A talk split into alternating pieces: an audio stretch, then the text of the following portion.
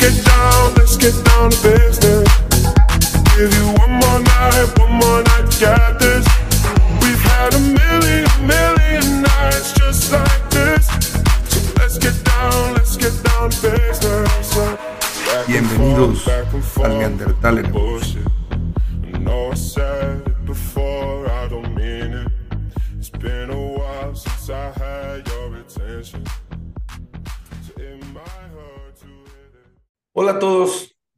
Bienvenidos una vez más al Neandertal en Evolución, a este episodio número 10, este, con un tema interesante y a la vez puede ser polémico.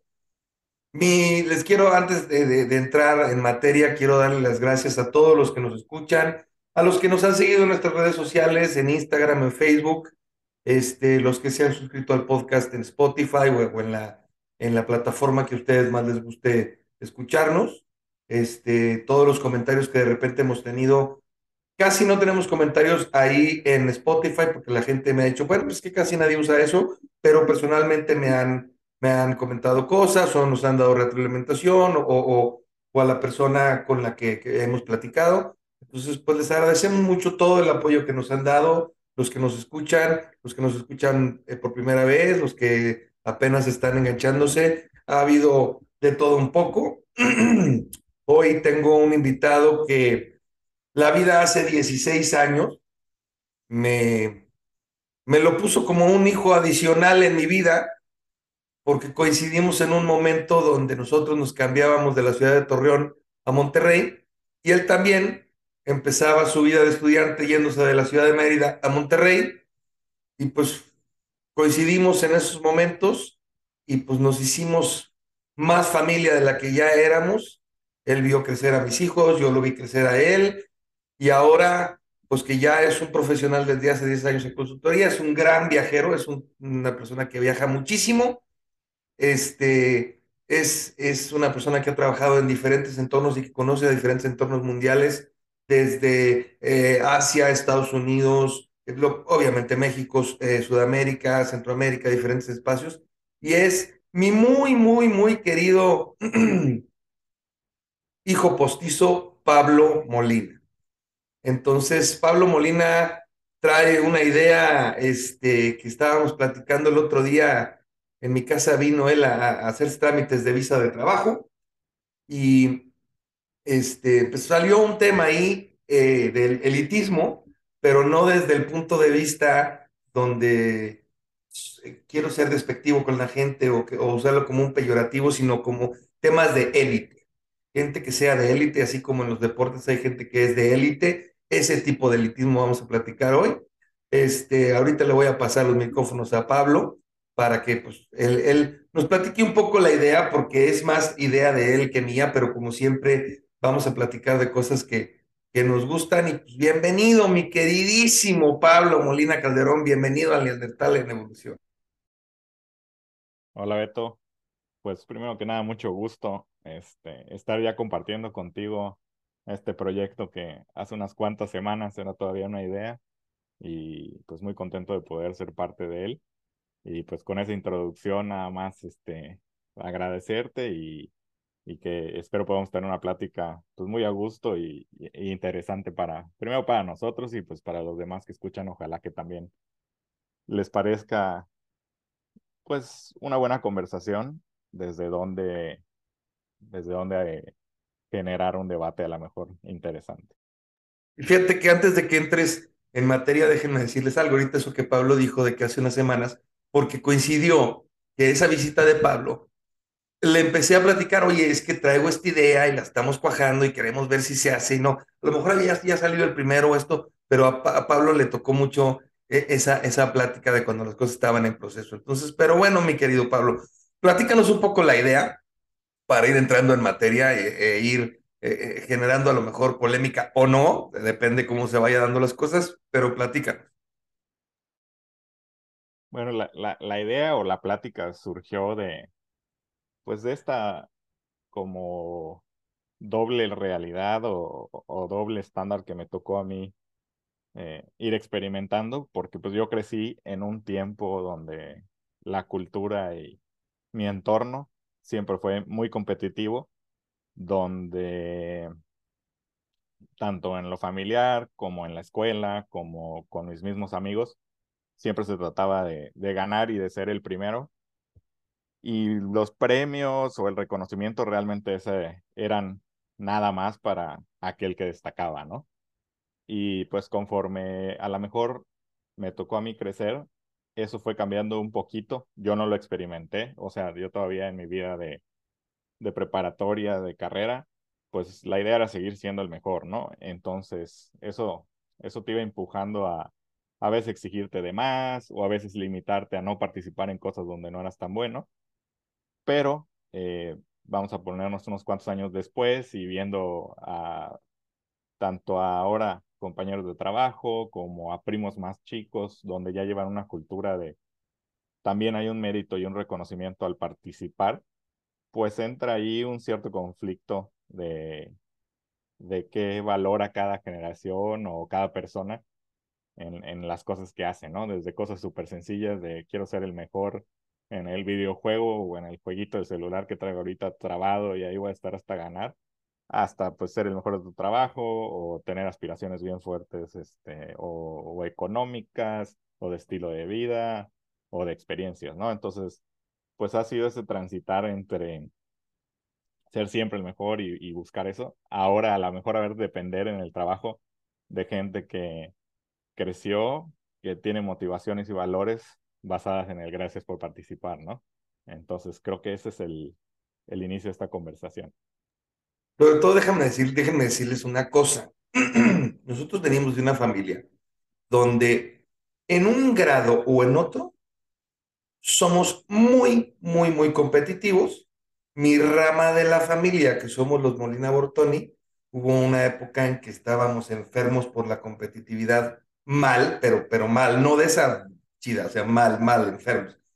Pero sí tenemos una familia que es muy competitiva, tenemos papás y abuelos en nuestra familia muy, muy, muy competitivos y por eso viene esa escuela de la que estaba dando Pablo. Y pues sí, sí es cierto, o sea, digo, a, a mí no me tocó mm, eh, nunca vivir las cosas como de un partido de fútbol o un partido del deporte que sea, donde no vamos a decir quién gana o pierde, sino que vamos a participar y todos llevan trofeo para que todos se sientan bien y no se sientan mal. No, o sea, en mis épocas y en las de Pablo era de, este ganó, este tiene trofeo, tú no ganaste, lo siento muchísimo, a lo mejor hay un trofeo en segundo lugar, una cosa así, pero no hay trofeo por participar. O sea, aquí solamente el mejor gana y voy a, a, decir una cosa de una, una frase que no es que la piense así, pero es de una película que se llama Ricky Bobby, que dicen, if you're not first, you're last. Pero vaya, no funciona tanto así, pero sí, sí ha ido cambiando el mundo muy cañón y, y, y, bueno, pues antes en nuestras épocas solamente había premio para el número uno. Pero pues, coméntanos poco, un poco más, Pablo, de, de, o sea, de toda esta idea, porque sí, claro. sí, ya voy recordando. Y, y la verdad es que a lo mejor no es para mal, porque, por ejemplo, yo puedo hablar de un caso particular que sea la escuela, y no siempre fui del cuadro de honor y los parámetros para ser el mejor, a lo mejor pues no reconocían ciertas cosas que en las que yo era bueno o en las que yo podía en, en, el futuro eh, de cierta manera recargarme, ¿no? Pero ahora que la, la, educación es diferente y no solo es el número lo que importa y no es el primer lugar y no solo es eso, a lo mejor esta nueva generación tiene una apertura hacia nuevas posibilidades que a lo mejor no son los mejores o, o sí son los mejores en otras cosas y la base comparativa es diferente. Entonces, este cambio no es malo, yo creo que es bueno, pero sí, si a mí me preguntas, yo no me lo puedo imaginar todavía como como algo en lo que yo hubiera estado cómodo, ¿no? O sea, pues bueno, si no, si no era el primero en la escuela, pues iba a ser el primero en la natación, y si no era el primero en la natación, iba a ser el primero en el fútbol, y si no era en los deportes, pues yo iba a ser el que más libros leía, o iba a ser el, el, el nieto con el mejor dato, o lo que fuera, ¿no? Entonces siempre esas, ganas de destacar estaban ahí. Sí, sí, y yo que conozco bien a Pablo, y siempre tenía áreas donde él destacaba, pero vaya, hablando un poco más generalizado, o sea, de lo que pasa hoy en día y donde no, es que, y esta es una opinión sumamente personal, ya saben que aquí pues, no sabemos de nada y todos son opiniones y esta es una opinión mía. Mi generación, que es generación X, hemos debilitado muchísimo a nuestros hijos. Porque por quitarles frustraciones y por quitarles cosas que les iban a dar una cierta pérdida y a la vez un crecimiento o una aportación a su vida para, para poder hacer algo mejor, se las hemos querido evitar. Si tú quieres por amor, por múltiples cosas, pero les hemos quitado ciertas herramientas de vida que, que no les permiten ahora tener esa competencia y todo. Mis hijos son competitivos, pero, pero sí voltean conmigo me dicen, es que tú estás enfermo, o sea, no, no, no sé, no, no debe serlo tanto. No sé hasta dónde sí y hasta dónde no, pero creo que estamos debilitando generaciones y esto es algo que platiqué con Pablo y que he comentado últimamente más y que voy a aprovechar para comentarlo aquí porque, porque, porque así lo veo.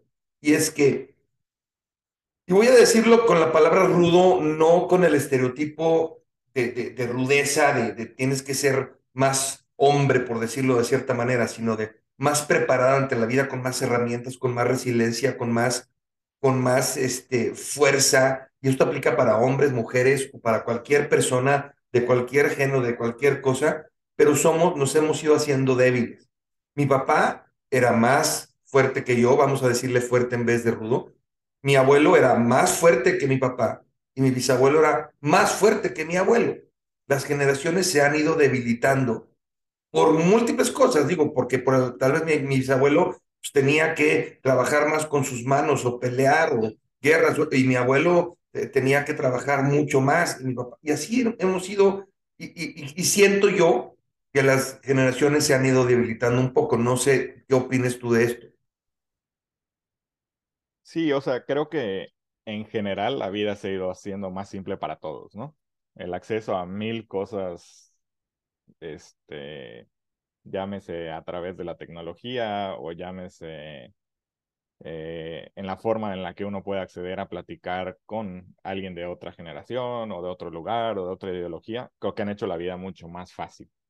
Entonces, en esos términos, sí, como, como joven o como niño, yo creo que las nuevas generaciones se han debilitado, pero a la vez la han tenido más fácil. O sea, no, no han tenido que, que, ir a una biblioteca y buscar algo y tener que hablar con alguien y tener que... Pero por otro lado, eh, yo a veces lo platico con gente que trabaja para mí. No es algo que necesiten porque ya no lo tienen que hacer. Entonces, no porque a mí en mis condiciones me haya tocado tener que pasar por esas cosas y tener que brincar la pena y lo que sea, pues ellos no son más débiles porque la realidad es que no es que le haga falta el tener ese, esa interacción. Pero, pero si quiero entender mejor tu punto, creo que las nuevas generaciones en lo que sí difieren o donde no son tan fuertes es en el tener que hacer cosas que a lo mejor no te gustan, aguantártelas porque simple y sencillamente te toca, ¿no? Entonces, ahora que, volviendo a que las cosas son más fáciles en poder tener un diálogo con tus papás, pues el, el, el poder dialogar con ellos ciertas cosas que antes eran ley, sí te hace más débil a futuro cuando tú tengas que pasar ante un trámite, como me pasó a mí unos, hace unos pocos meses, donde mi CURP de un día para otro este, está cambiado y no puedo hacer absolutamente nada. Mi vida está parada por un error del sistema, donde hay una frustración enorme, donde tú vas, quieres dialogar y no hay diálogo, ¿no? Entonces, para alguien que no está acostumbrado a ese no hay diálogo y así son las cosas, pues sí, sí son más, no, otra vez, creo que la palabra no es débil, pero están menos preparados para procesar esa frustración del no diálogo o de las cosas son así porque así son y te aguantas. Entonces, la vida se ha hecho más fácil y has perdido la práctica de enfrentarse a esos escenarios más duros, más rígidos de autoridad o inclusive de temas este, físicos, o sea, antes en cuántos lugares había aire acondicionado, cuántos coches tenían aire acondicionado. hay mil comodidades que nos han hecho depender más de elementos externos. Entonces, esa, esa falta de fuerza yo así la, la, cambiaría a hablar de dependencia hacia más cosas y un menor, una menor tolerancia a tanto a la autoridad como al, al no diálogo. Sí, y ahí, ahí vean cómo está la diferencia también entre la generación de Pablo y la mía, que, que bueno, yo lo digo de una forma y Pablo lo expresa mucho mejor de lo que yo lo expreso. Y un poco volviendo al tema de, y, quiero poner este, un ejemplo más o menos de esto, de, del tema del episodio que es elitismo. O sea, nos encanta ver cosas de élite, o sea, porque por ejemplo, nosotros, Pablo y yo somos aficionados a la NFL, diferentes equipos, pero aficionados en general a la, a la NFL. Estás viendo a la élite de los jugadores, del, universo de jugadores que existen en Estados Unidos. Pero dentro de esa élite hay otra élite donde dices, es que este es quarterback elite. Este no, este es un quarterback del montón que sí te puede llevar, pero y así nos gusta ver en los contenidos que consumimos normalmente, queremos ver a las mejores personas de ese mundo, de ese contenido, de esa cosa que estamos buscando. Pues siempre queremos tener a la élite, ¿no? No por hacer menos a nadie más. Por ejemplo, pues este podcast, pues es un podcast que está empezando y que está arrancando y que está siendo orgánico. Ojalá un día seamos de élite. Sí deseo ser de ese elitismo y de élite y estar en un lugar.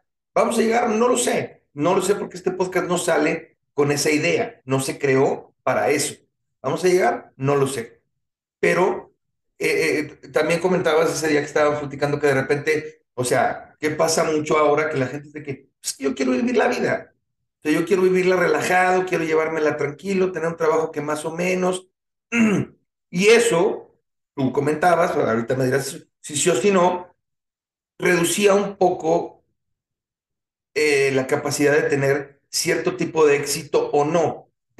También hay que definir, porque la definición de éxito puede ser diferente para cada persona. Cada persona define su éxito de diferentes maneras, ya sea eh, éxito financiero, éxito profesional, éxito de calidad de vida. Entonces, son varios puntos que hay que tomar en cuenta dentro de ese elitismo.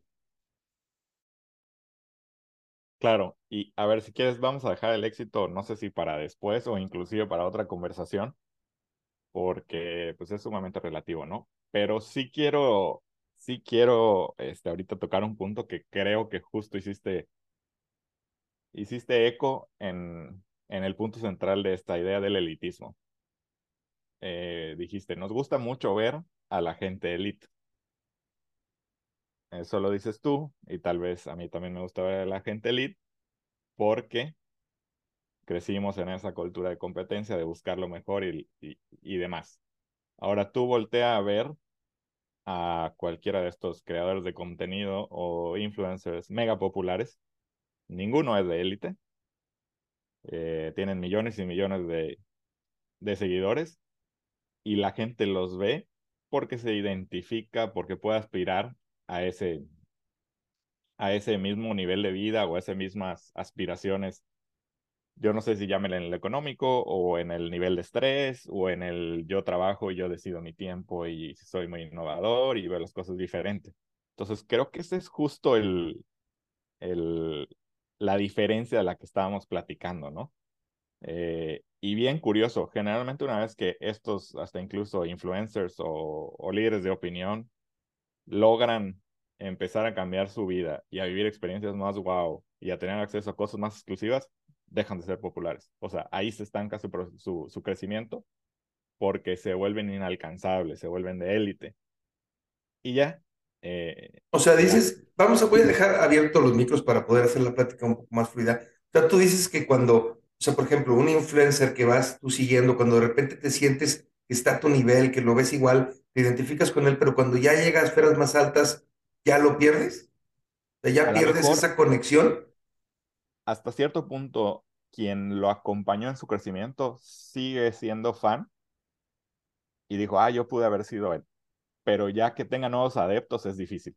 O sea, porque ya es alguien inalcanzable, ¿no? Entonces creo que ese es, eh, ese es el fenómeno que, que se ve, porque tú ves así a las figuras más grandes, a lo mejor latinoamericanas, pensando que sean culturas más, más similares, como que crecen mucho y luego se estancan.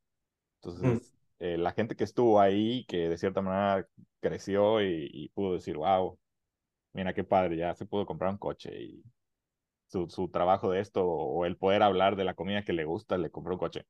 Pero ya cuando pasan esa siguiente liga, lo ven desde más lejitos, o sea, ya no, ya no es el, yo también podría ser ese chavo, yo también podría ser esta, esta muchacha que, que habla de la misma ropa que yo puedo comprar, ya no, porque pues ya compra Chanel y yo no le puedo entrar y ya cambia la cosa, ¿no?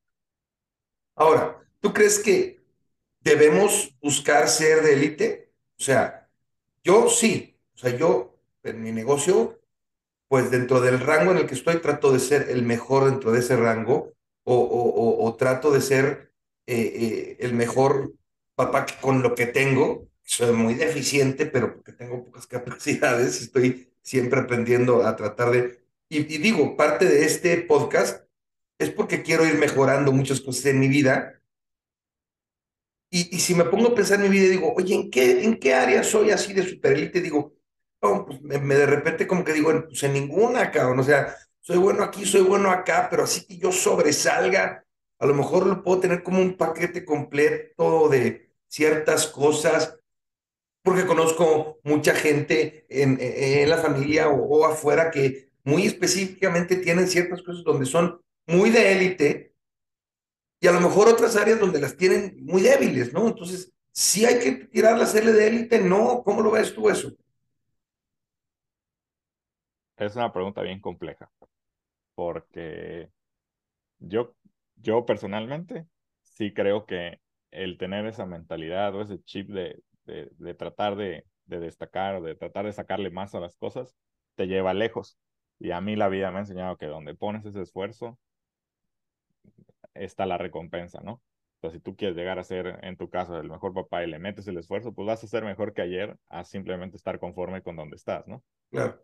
Ahora, creo que mucha gente se vuelve, sobre todo hoy en día que te dejan perseguir tus sueños o dedícate a lo que te realmente te motiva y demás, pues mucha gente se, se vuelve de, de élite porque está en lo que les gusta. Diferente a como a lo mejor era antes, que tú te volvías de élite a través de la disciplina. O sea, antes para, para ser de élite tú tenías que ser bien disciplinado y seguir y ir y ser tenaz y, y no quiero seguir entrenando en esto, pero pues tus papás a lo mejor te decían, tú tienes que ir y ya me hiciste dar la vuelta y ponte, ponte las pilas, estás metiendo tiempo y, y, y esa élite llegaba a través de la disciplina. Ahora también creo que hay un cierto movimiento de los jóvenes donde son de élite en lo que les gusta. O sea, tienen un interés y porque lo van cultivando y lo van creciendo y por una motivación, digamos, más, más de corazón que de disciplina, llegan a ser muy buenos en lo que hacen.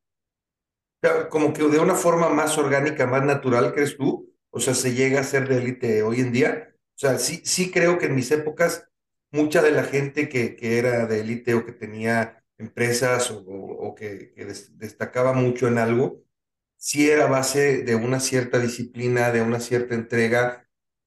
Creo que también eh, tenía que ver un poco la capacidad dependiendo del área, pero entonces tú crees que ahora es como que, o sea, se da de manera más orgánica. No sé, estoy queriendo pensar en un ejemplo, no se me viene a la mente. Este, ok, soy alpinista, o sea, a mí me gusta el alpinismo, perdón. Y entonces ahora, como tengo más opciones de hacerlo y, y a lo mejor me puedo dejar profesional. O sea, es más fácil que sea de élite, o sea, independientemente de que va a requerir disciplina y esfuerzo y esto, porque todo lo requiere, o sea, las cosas que valen la pena, no, la mayoría no llegan fácil, no quiero ser absoluto, pero la mayoría requiere mucho trabajo, pero ¿crees que es más fácil ser de élite hoy que antes? No sé. O sea, mi respuesta ahí sería no sé. Porque también creo que juegan mucho lo, el contexto donde queramos usar la palabra élite. Ok. Y, y, aquí me voy a la mejor a, a alguna experiencia para tratar de, de, de hacer esta, este contraste de contextos. Aquí en México, si tú quisieras tener un hobby donde a lo mejor empezaras a pintar cuadros y, uh -huh. y en tema hablemos artístico, pues puedes llegar a ser muy bueno sin nunca haberte pro, propuesto ser el mejor o, o ser de élite o, o, o, estar consciente de la competencia que hay muchísima gente como tú tratando de pintar y simplemente tú te dedicas a tus cuadros y eres bueno en lo que haces y orgánicamente llegas a tener muchísimo éxito. Ok. Correcto. Pero si tú quisieras trabajar en Tesla, pues no. O sea, ahí sí compites con un set de reglas bien claro que es necesitas X preparación, vas contra gente de India, vas contra americanos, vas contra mexicanos, vas contra el mundo entero y creo que es más difícil poder llegar a decir yo soy ingeniero de Tesla que, que antes. Entonces, aún requiere más disciplina en un contexto más rígido porque ya no compites local ni, ni compites muchas veces en igualdad de condiciones. Pero existe otro contexto que es como este de los artistas, donde sin estar buscando estar en ese lugar de elite, solamente quieren desarrollar su propio trabajo, su propio arte, pues llegan a ser muy buenos, ¿no? Entonces también creo que es esa parte de ser consciente de, de que estás buscando la, la élite y, y, por otro lado ser bueno en lo que te gusta y, y, por ahí llegue otra vez el éxito del que no quería hablar. Mm. Pero...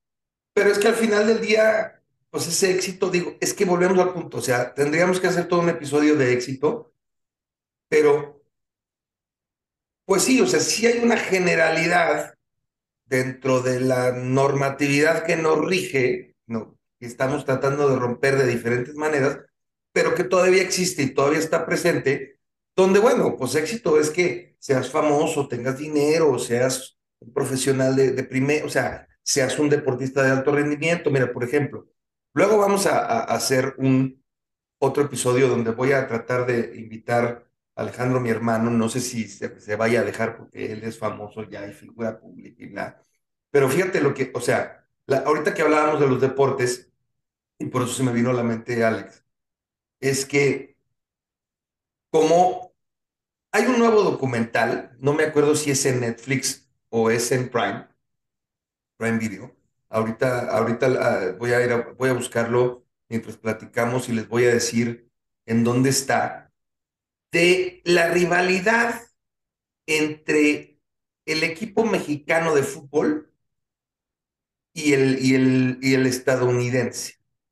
Hay un nuevo documental que habla cómo México dominaba completamente a, a, Estados Unidos en el fútbol soccer y cómo Estados Unidos fue haciendo cosas y fue cambiando cosas para volverse un equipo, y lo estoy, no me ven, pero lo estoy poniendo entre comillas, de élite.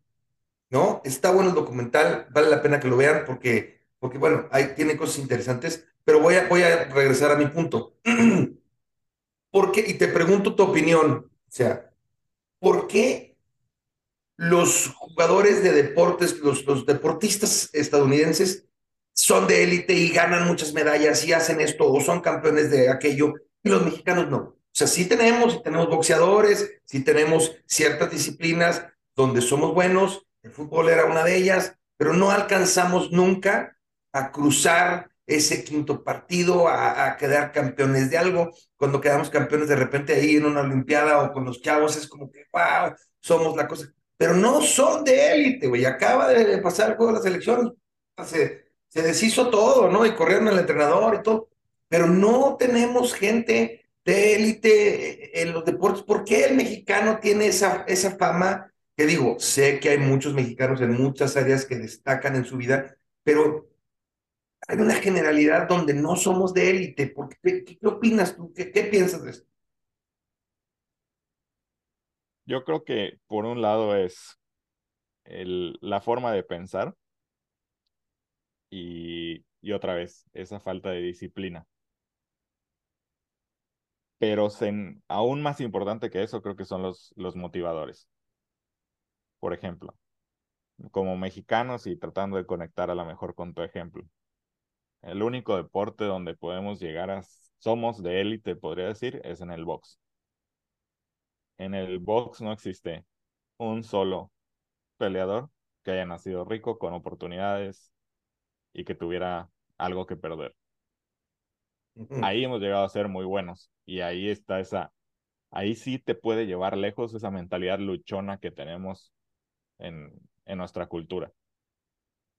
Porque pues estás simple y sencillamente apoyado en esas ganas de, de, de, salir adelante y, y, de llegar a destacar.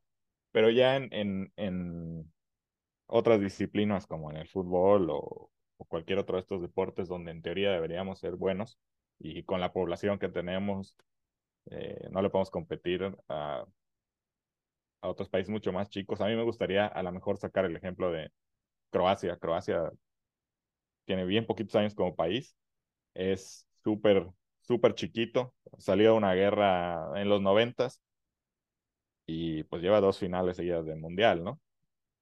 Entonces, ¿qué tendrán los croatas? Probablemente que son atletas. Eh, juegan bien, el mismo que te juega a jugar fútbol. Cuando no hay temporada de fútbol, se dedica y hace atletismo. Y cuando no hay atletismo, eh, está pensando en, en hacer algo más, ¿no? Entonces, muchas veces es también esa mentalidad de aprovechar el tiempo. Y aquí eh, cuando es vacaciones o cuando es no temporada, es olvidarse completamente de que uno es, es el futbolista de élite para pasársela ahí, en, pasársela rico, relajarse, aprovechar y, y se te olvida que es, aunque no haya partidos, es, es, es de tiempo completo en la vida, ¿no? Entonces, esa es la diferencia.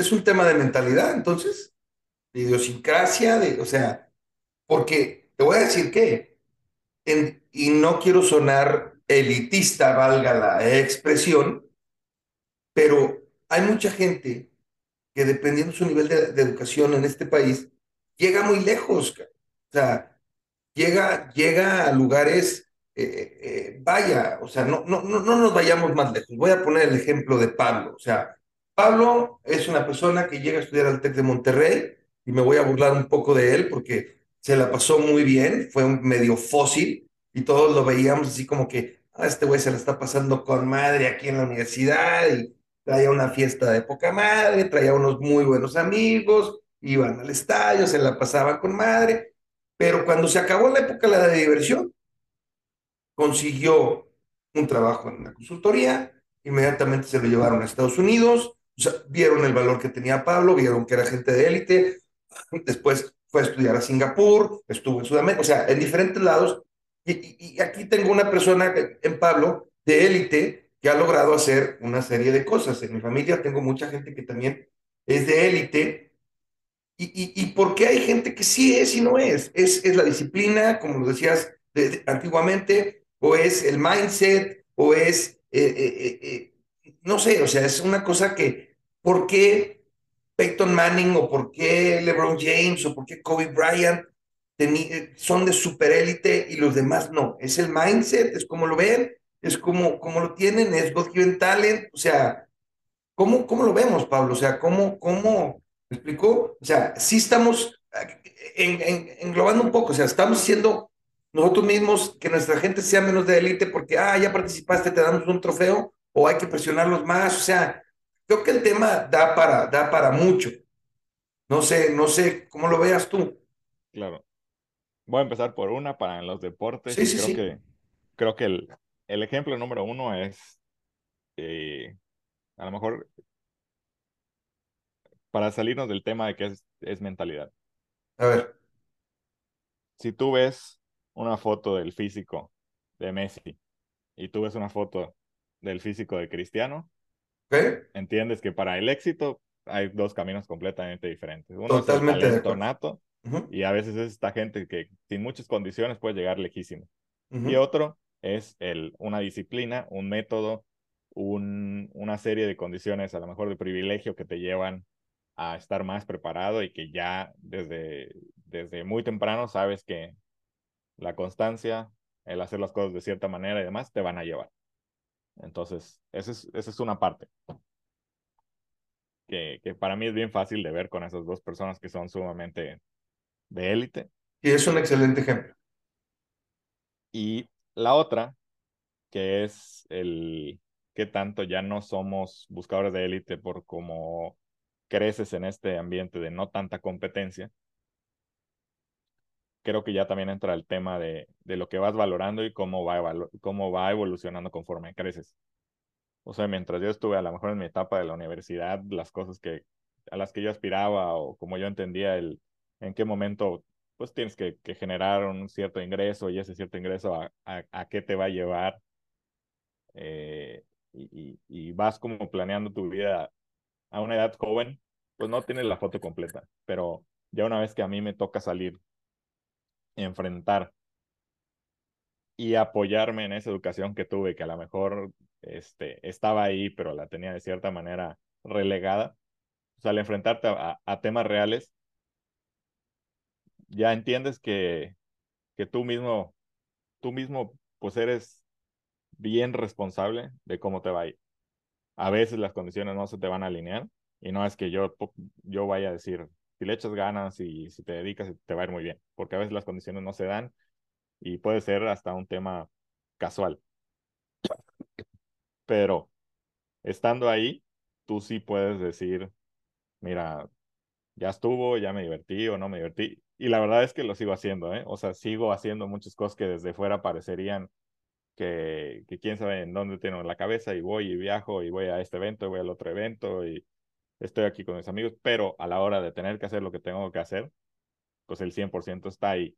Y, y el poder ver los resultados también te abre la, la cabeza a decir, si yo aspiraba a poder ir a ver el fútbol de los Rayados, después aspiré a poder ver un partido más grande y después aspiré a que la final del mundial y luego, o sea, cada vez conforme vas obteniendo esos resultados de ganar, o sea, el, ir ganando, el ir conquistando esa meta, te, te hace voltear y decir, o sea, a qué poquito aspiraba. Pero si no vas ganando, es como, pues te quedarás siendo de tu liga local y, y la pasarás muy bien y armarás tus cheves y tu carne después. Le estás dando la clave de esto, güey.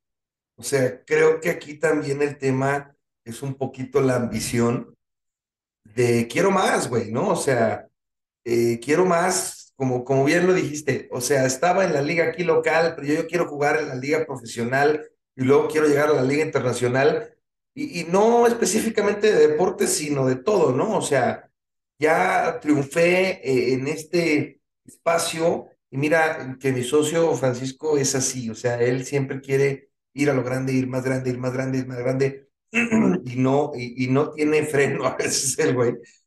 Pero, pero creo que esa es, es parte de la clave, ¿no? O sea, creo que tiene que ver también con qué tanto deseas una cosa, ¿no? O sea, si la deseas mucho y trabajas lo suficiente para obtenerla, creo que la motivación, o sea, y no nada más la ambición, la motivación que tengas, el por qué lo estás buscando, el por qué lo quieres hacer, el, el, el, sí creo que es un combo de cosas y es un tiene mucho que ver también, eh, desgraciadamente, hasta dónde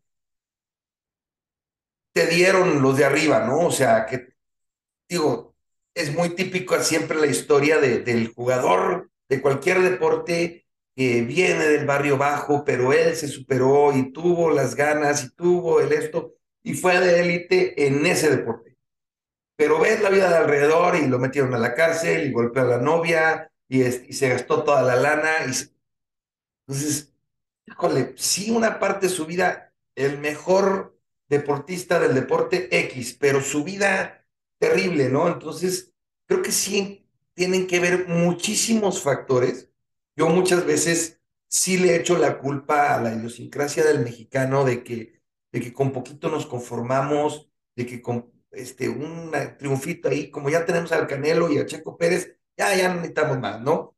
Este, y, y la selección haga lo que haga, este, ahí nos quedamos. Ya aquí dice mucho que que tenemos los gobernantes que nos merecemos, ¿no? Y los gobernantes están sin entrar en temas de política. están lejos de ser de élite, pero pues yo sí soy como tú, creyente que hay que eh, hacer crecer esta cultura de elitismo positivo, o sea, de, de, de, de, de crear, seamos de élite, hasta como tratas a las personas, ¿me explico? O sea, que digas, yo quiero ser una persona de una élite, en cómo trato a la gente, en cómo me dirijo con las personas, en cómo trato a los demás, digo, yo estoy lejos de ser eso, pero a lo mejor eso es una cosa en la que me gustaría hacer. O sea, no lo sé, no lo sé, lo pienso y, y pues bueno, Claro, o sea, creo que uno de los mayores paradigmas que puede tener el tema del, del élite es que yo no creo que haya forma de separarlo a veces un poco de egoísmo, porque pues al final eres tú el que quiere destacar, pero aquí lo, impor- lo importante también es un, un balance con, con tener un juego limpio, ¿no? Un juego limpio que saber jugar limpio, no solo en los deportes, sino en cualquier cosa en la que estés tratando tú de destacar, claro, eh, no tienes que pasar sobre el otro para, para ser ese mejor, ¿no? exacto. Y, y, y a lo mejor quiero, quiero llevarlo ahorita un poco al espacio de trabajo, donde pues la gente que trabaja para mí es, es más joven que yo, creció con, ya con esta diferente mentalidad, pero ahora quienes ejecutan el trabajo son ellos, ¿no? Entonces mi éxito depende de, estas personas que sean motivadas diferentes a mí. Entonces, es llevarlos también a tener esa mentalidad de ser mejores y de sí competir, pero a lo mejor es desde un punto de decir, oye, es de calidad, es de el ya estás acá, eh, te la vas a pasar muy bien y vas a poder hacer lo que te gusta, pero estando aquí, ayúdame y te ayudo, y es ir aprendiendo a trabajar y a motivar a gente que piensa diferente a ti, ¿no? Entonces, Claro, sí es olvidarse un poquito de ese egoísmo del elitismo, pero, pero también es predicar de repente el decir, oye, si, si tú realmente quieres llevar las cosas a otro nivel, hay que echarle ganas, hay que de repente hacer cosas que no te gustan y te las aguantas y hay la recompensa, o sea, ujú, no pasa nada. ujú, Y también algunas las pierdes, a veces no llegas y, y, y está en ti el tomar las cosas con, con cierta filosofía o, o, frustración, ¿no? Que ahí creo que la nueva generación es mejor en, en no frustrarse y decir, ah, bueno, pues algo aprendí o algo bueno salió de este fracaso. Ahí, ahí sí la nueva generación nos lleva una ventaja en, en ser mejores, en, en ver el lado positivo de, de lo que antes se veía como derrotas, ¿no? Sí, digo, ahorita dijiste una cosa que los baby boomers, por ejemplo, mi papá o, tu abuelo o así, a, mí me decían, es que en esta vida, mijito, también hay que aprender que hay momentos de tragar camote. O sea, lo ponían con otro, o sea, desde otras formas y otras cosas así, ¿no? O sea, de repente hay que chingarse, te chingas, te aguantas, porque ese momento es de chingarse y- y lo platicábamos un poco en la cronología del pendejo, de que, bueno, es que hay un momento en que te tienes que chingar porque, pues, hay que chingarse para, porque va a venir un beneficio después o porque va a venir otra cosa. Ahorita que decías de, de, no sé por qué carajos, y este es un shout out, shout out para, para él, se me vino a la mente Miguel, Miguel Salazar, hijo, junior, que creo que él, si ahorita estu- estuviéramos platicando con él, él te diría, pues mira, güey, yo no quiero ser de élite en mi trabajo, no quiero ser de élite, quiero tener una vida de élite, completa, plena, llena, o sea, balanceada, que pueda yo hacer esto y lo otro. Y así me lo imagino diciéndome, esa sería mi vida completa de élite, no nada más ser de élite en el trabajo, sino que mi vida sea plena. Sí me lo imagino totalmente ahorita, Miguel, diciéndonos una, una, una cosa de este estilo. Perdonen la tos, este, pero, pero mira, güey, vamos, vamos dándole como que, como que forma a, a esto. De- de- En otros episodios, por ejemplo, el de Pato, pues era más informativo y fuimos dando, dando, fue Pato platicándonos todo, todo lo que, lo que iba pasando, por cierto, que fue un gran episodio. Pero vamos como o sea, ¿a dónde llegamos? O sea, este tema lo empezamos a platicar ese día eh, en mi casa, Pablo y yo, y dijimos, oye, vamos a hacer un episodio, aquí lo estamos haciendo, Pero ¿a dónde vamos a llegar con esto, güey? O sea, deje, que hay opiniones, yo pienso esto, tú piensas esto, otra cosa. Vamos llegando a puntos donde, donde le podamos dejar algo a nosotros mismos y a la gente que nos escucha, algo sobre este tema del elitismo y sobre esta diferencia de generaciones y sobre esto de aguantar la frustración o no aguantarla, donde sí está bien dar el participation trophy o no. O sea, vamos, vamos dándole, llegando a un punto. Va, me parece bien. Mira, una de las frases que a mí más me gustan y que más me motivan a a veces buscar el cambio en, en el momento de mi vida que estoy en, y en lo que estoy buscando, es una, una frase que alguna vez escuché en el trabajo, que era, tú nunca quieres ser el tiburón de la pecera. Ok. Porque en el tiburón de la pecera ya no vas a aprender nada, no te vas a hacer más ágil, no te vas a hacer más fuerte, no vas a conocer absolutamente nada. Ok. Entonces, si un día tú volteas y eres el tiburón de la pecera, lo vas a saber. Eres el, el rey de tu situación, te está yendo muy bien, pero that's it. Ok. Si tú puedes vivir y quieres vivir con eso y eso a ti te hace feliz y te deja tranquilo, pues así que date tu, tu palmada en la espalda y ya llegaste. Eh, de aquí te vas de bajadita y la vida misma te irá llevando. Pero si tú sabes, te diste cuenta que eres este tiburón y dices, no puede ser todo lo que hay, pues es momento de volver a salir y competir y hay una pecera más grande donde vas a volver a ser el pececito y si compites y si trabajas y si te mueves y si exploras y, y te enfrentas a cosas nuevas, hay más vida allá afuera. Siempre me, gusta esa frase, ¿eh? Siempre hay una pecera más grande. Eso, eso me agrada. Yo creo que esto del elitismo lo, lo aterrizo ahí, ¿no? En decir, si estás contento donde estás, buenísimo, disfrútalo. Este, muy bien. Pero si de repente tienes esos días en los que debe haber algo más o ni tengo idea de lo que es, pero falta algo, pues es un momento de, de buscar otra pecera, ¿no? Y, y, y, y, muchas veces es otra vez de, otra vez, de competir, de salir de la zona de confort, De, de sacrificar unas cosas por otra, y ya sea por disciplina, por gusto, porque encontraste un hobby o lo que sea, encuentras esa pecera nueva, ¿no? Sí, sí, me, me gusta, me, me, gusta mucho, me, me, me agrada eso. Fíjate que yo, digo, dentro de de, todo lo que hemos platicado y quiero hacer un comentario. Eh, una cosa que a mí me decía mi papá cuando era yo chico y que, y que nunca lo pude hacer hasta que ya fui una persona más madura.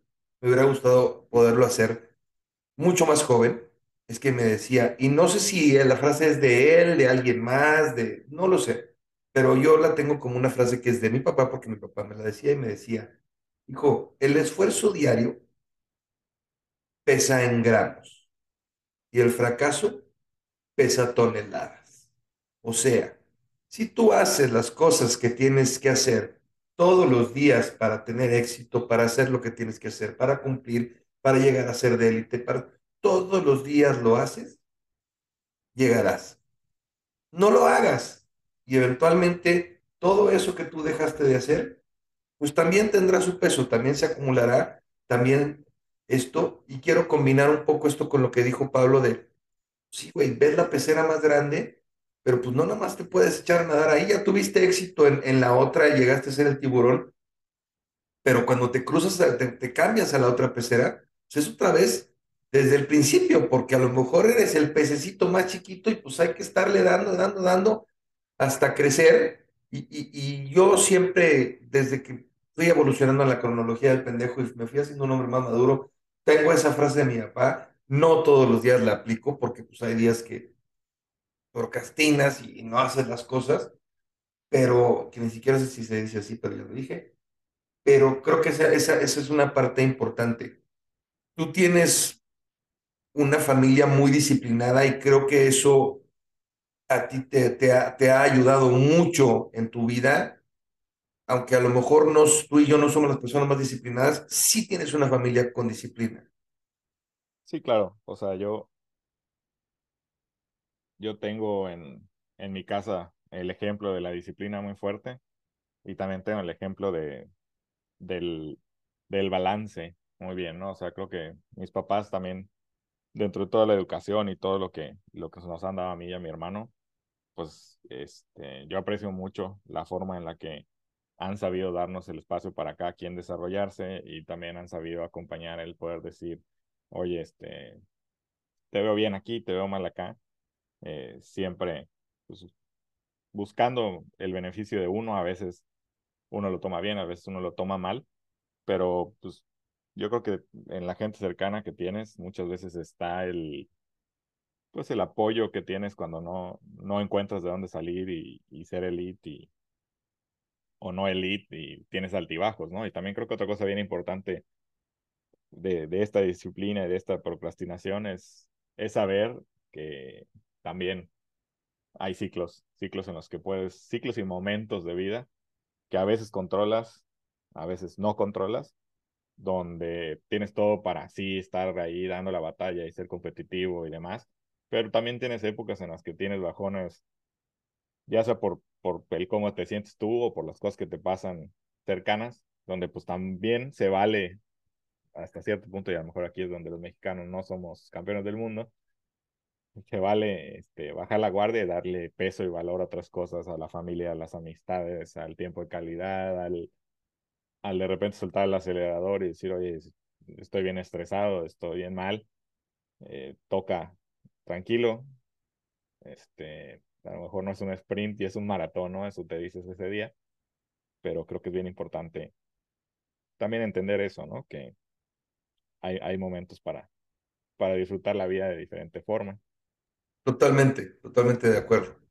Otra cosa que, que, que, creo que para mí es importante y que yo les dejaría este consejo a todos, y porque lo he visto repetirse una y mil veces, es cuando veas a una persona de élite, acércatele, apréndele. Algo hizo bien esa persona, ya sea como tú lo juzgues. O sea, esa persona de élite puede ser de élite nada más para ti o para todo el mundo. Pero si a ti te parece que es una persona de élite, acércate, apréndele, escúchalo. Porque de alguna forma llegó a donde está. Y siempre vuelvo y como se los he dicho tantas veces, y volveremos a la cronología del pendejo siempre, apréndele a ese, a ese otro tiburón, o sea, acércate, siempre, siempre, siempre, alguien te puede eh, aportar cosas buenas. Este podcast, eso es. Yo estoy buscando a gente que me aporte cosas buenas para el alma, para la cabeza, para el corazón, para mis conocimientos, para la vida, para cosas. El más beneficiado en este podcast sin duda he sido yo, por mucho. Aprovecho para agradecerles a todos todo lo que nos han dado, porque ese es el que yo más he aprendido, pero quédense con eso, o sea, cuando ustedes vean a alguien que admiren o algo y tengan la opción de acercarte y aprenderle, apréndale. Apréndale porque no sabes dónde puedes, dónde puedes eh, eh, estar. Yo, por ejemplo, al papá de Pablo es una persona a la que yo quiero aprenderle más cosas, ¿no? Quiero aprender a ciertas cosas que a mí me parece que él tiene buenas, yo quisiera ser más como él, ¿no? Y, y no lo he hecho lo suficiente, pero la próxima vez que lo vea, se lo voy a pedir y voy a estar más cerca de él para que me aporte más cosas positivas. Entonces, acérquense a gente que les pueda aportar cosas positivas. Entonces, mi querido Pablo, me, me quedo con lo del, lo, de, lo del buen tiburón, me gustó muchísimo. A mí también me gustó mucho cómo lo planteaste. Entonces, nos acercamos un poco al final de este episodio. ¿Qué, nos quieres comentar? ¿Qué no, ¿Con qué nos quieres dejar? ¿O alguna otra reflexión, comentario, algún shout out, algún cabrón, alguna cosa que nos quieras decir para, para irnos despidiendo? No, pues creo que me quedo con un muy buen sabor de boca. Ayer que platicamos y, y, y el título por sí solo, dije, ah, está medio, medio fuerte. ¿Será que, que se pueda llegar a una, una conversación que sea interesante. Yo no sé si para la demás gente lo sea, al menos para mí sí lo fue. me ayuda a poner ciertas cosas en perspectiva. Y creo que el hecho de que tengas este podcast es, es un poco de lo mismo, ¿no? También hay que animarse a hacer las cosas, hay que hacerlas y no estar pensando en hacerlas y cosas buenas van a salir de ello, ¿no? Entonces, me dejas también pues esa, esa enseñanza de que de unos meses para acá, una cena y unas cervezas, pues platicamos qué podía hacer, no hacer. Eh, ibas a tener un solo fan que te iba a escuchar por ser tu hijo. Eh, y, pues estar aquí y ver que, que, el proyecto va creciendo, pues está padre y ser parte de, de eso, pues te agradezco por, por la oportunidad y, y pues que, que, Hombre, que a alguien ojalá le, le, sirva esta plática para algo, ¿no? Te aseguro que sí, te agradezco mucho lo que dices, te agradezco mucho porque, porque sí, pues que sí, lo platicamos. Y, y Pablo y yo ahora, hoy en día, no nos vemos tanto como quisiéramos porque vivimos en ciudades diferentes Pablo, bueno, viaja mucho y, esto, nos vemos una o dos veces al año, si acaso disfrutamos mucho vernos, porque tenemos historia juntos, porque tuvimos una, época de años que vimos mucho, que convivimos mucho, que estuvimos cercanos, que, que tuvimos, que nos alimentamos el uno al otro. Entonces, este, eh, eh, sí, sin duda creo que se llevan cosas positivas de este episodio. Entonces, bueno, pues miren, eh, como siempre les digo, si les gusta, ayúdenos compartiéndonos en sus redes sociales. Si no, pues no. Si les gusta, suscríbanse al, al, al podcast en Spotify, compártanlo, díganselo a otras personas. Este, no estamos aquí, el origen de este podcast no fue para ser de élite, ahí estamos haciéndolo orgánicamente, fue para que hubiera crecimiento, para que hubiera comunicación. Y ya lo saben, aquí hablamos de todo, el que quiera venir, el que quiera participar, el que tenga un tema, venga, diga, oye, yo quiero hablar de esto, yo quiero hablar de esto otro, oye, ¿cuándo puedo platicar de esto? Este es un espacio abierto para el que quiera. No es un espacio de elitismo en la, en la, en la mala forma del elitismo. No, aquí el que quiera venir, venga, platíquenos lo que quiera. Y pues bueno, aquí estaremos si todo sale bien, unos episodios más. Mi queridísimo Pablo Molina Calderón, te agradezco muchísimo tu tiempo, porque además sé que eres una persona ocupada. Te agradezco todo el cariño que me das y que le das a mi familia y que sabes que te tenemos. Y te agradezco mucho que hayas estado aquí este día en el Neandertal en la Evolución. No, pues muchas gracias, Beto, y ahora sí que saludos a, a la familia Regia. Claro que sí que ahora está por todos lados, pero pues mil gracias por la invitación y, a ver si luego habrá una segunda parte. Sí, sin duda, sin duda va a haber, va a haber más cosas, eso sin duda. Bueno, pues muchas gracias a todos y pues nos escuchamos pronto.